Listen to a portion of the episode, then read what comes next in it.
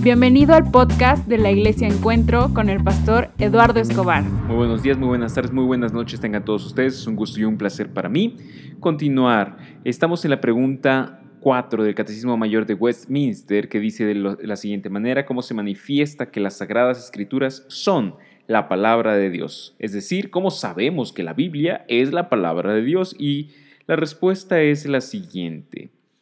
Las escrituras manifiestan por sí mismas ser la palabra de Dios por medio de su majestad y pureza, por la armonía de todas sus partes y por el propósito de todo su conjunto, el cual consiste en dar toda la gloria a Dios, por su luz y poder para convencer y convertir a los pecadores, para consolar y edificar a los creyentes para la salvación, pero el Espíritu de Dios dando testimonio con y por medio de las escrituras, en el corazón del hombre es el único capaz de persuadirlo plenamente de que ellas son la verdadera palabra de Dios. Vamos a ver qué quiere decir toda esta pregunta. En primer lugar, vamos a, dejar en claro esto. Las escrituras manifiestan por sí mismas, es decir, la evidencia de, de, que la Biblia es la palabra de Dios se encuentra en ellas mismas, en la naturaleza, en el carácter mismo de ellas, en, las, en los resultados, la eficiencia, los, lo que produce. Ellas mismas son eh, la evidencia de que su carácter, de que su naturaleza es divina, de que no es solamente un escrito humano como cualquier otro, de que no es equiparable con cualquier otro escrito eh, humano, con cualquier otro tipo de literatura y ni siquiera con cualquier otro tipo de literatura religiosa, libro sagrado.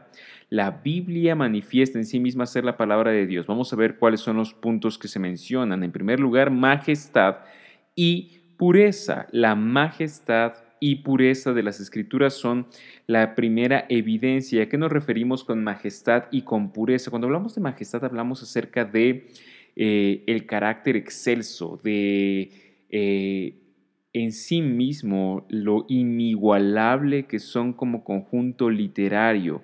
Y cuando hablamos de pureza hablamos de la libertad de error, de la inerrancia de la Biblia, de la infalibilidad de las escrituras, que ellas mismas no contienen errores.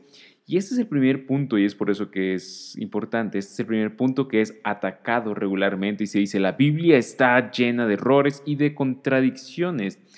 Eh, y la primera pregunta que tenemos que hacer eh, sería pedir algunos ejemplos de estos, porque eh, no negamos que la Biblia tiene paradojas o aparentes contradicciones que tiene puntos en los cuales pareciera que se está contradiciendo a sí misma. Pero estos puntos o estas aparentes contradicciones, y tendríamos que hacer una serie de aparentes contradicciones, eh, cuando se estudian a profundidad o cuando se estudian con eh, seriedad, con una lectura más profunda que la simple observación o la simple lectura superficial o la lectura sin conocimiento de eh, los idiomas bíblicos y el contexto histórico en el cual fueron escritos, se van desmoronando y van cayendo uno tras otro. No negamos que la Biblia tiene aparentes contradicciones. Lo que negamos es que estas aparentes contradicciones no tengan eh, verdaderas y, reales soluciones. Aquel que desee eh, conocer alguna de las soluciones o alguna de los, las respuestas, simplemente necesita investigar un poco más eh, para poder tener una respuesta sólida. Entonces, la primera razón por la cual nosotros entendemos y creemos que la Biblia es palabra de Dios, uno, su majestad. Al leerlo nos damos cuenta de que no es como cualquier otro libro y su pureza, su libertad de errores. Y esta libertad de errores eh, tiene aún mayor sentido cuando nos damos cuenta de que la Biblia no fue escrita por una sola persona en un solo momento, en eh, eh, de manera corrida, sino que es escrita por a lo largo de, de siglos por más de aproximadamente 40 autores en diferentes continentes, en diferentes idiomas, en diferentes situaciones históricas, y cómo aún así se mantiene eh, eh, en una sola pieza. Y esa es la segunda cosa a la que apunta el Catecismo Mayor de Westminster, la armonía de todas sus partes y por el propósito de todo su conjunto.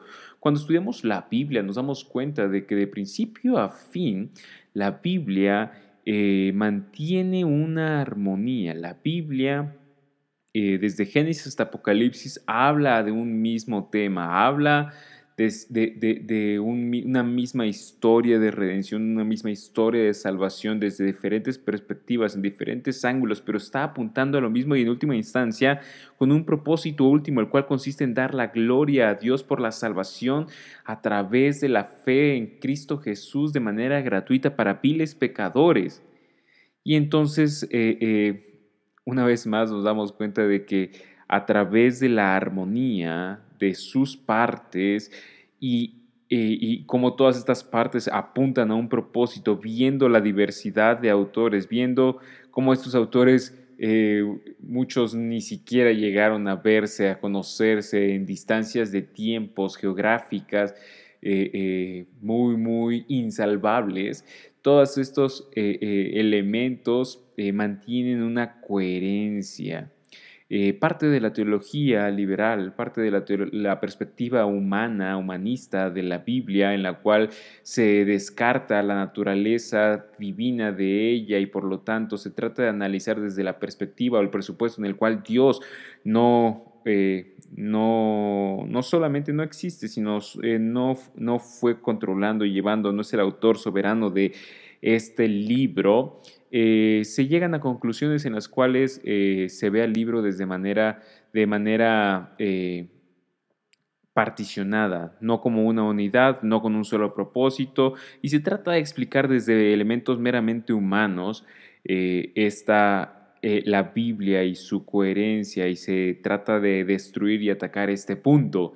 Y es precisamente ese el problema, que se parte de la presuposición en la cual Dios no no gobernó, no controló, no inspiró, no, no es el autor soberano de la escritura, se parte de un presupuesto eh, que ya da el resultado, eh, ya, ya, lo da desde el principio.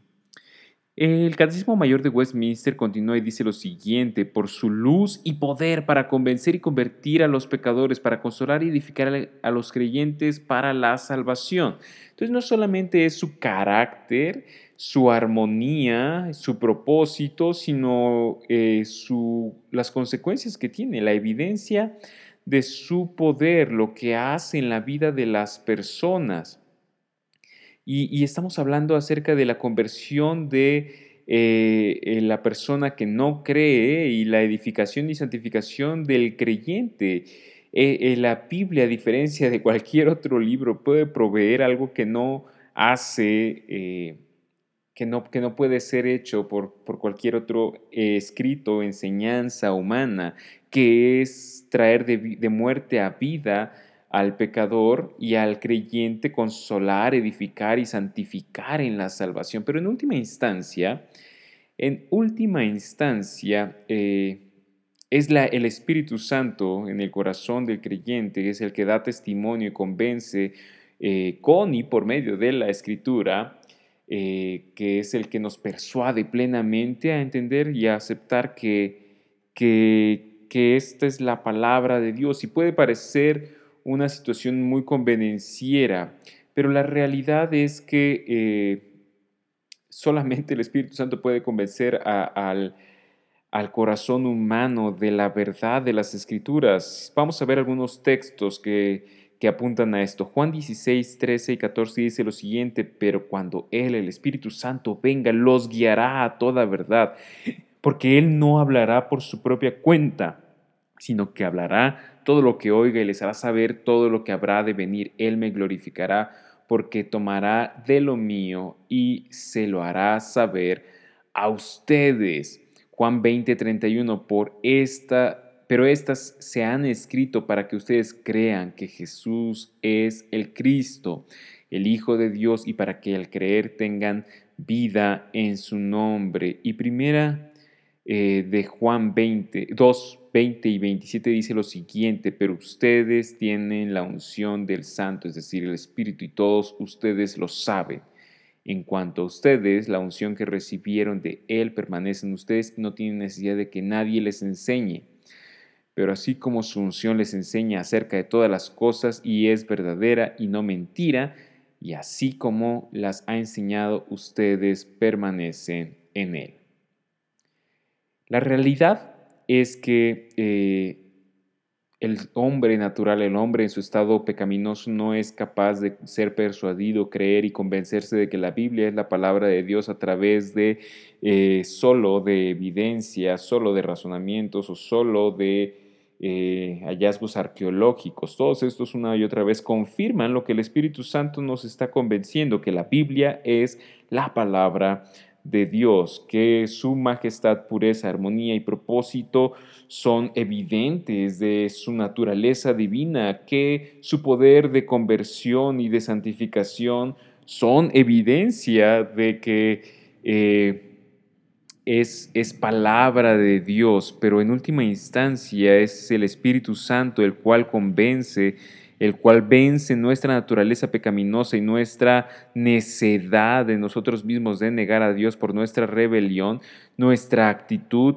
eh, de default, pecaminosa, de negar la Biblia como palabra de Dios, solamente el Espíritu Santo puede vencerla para llevarnos a la convicción, humillarnos a nosotros mismos y eh, llenarnos de la convicción de que la Biblia es la palabra de Dios.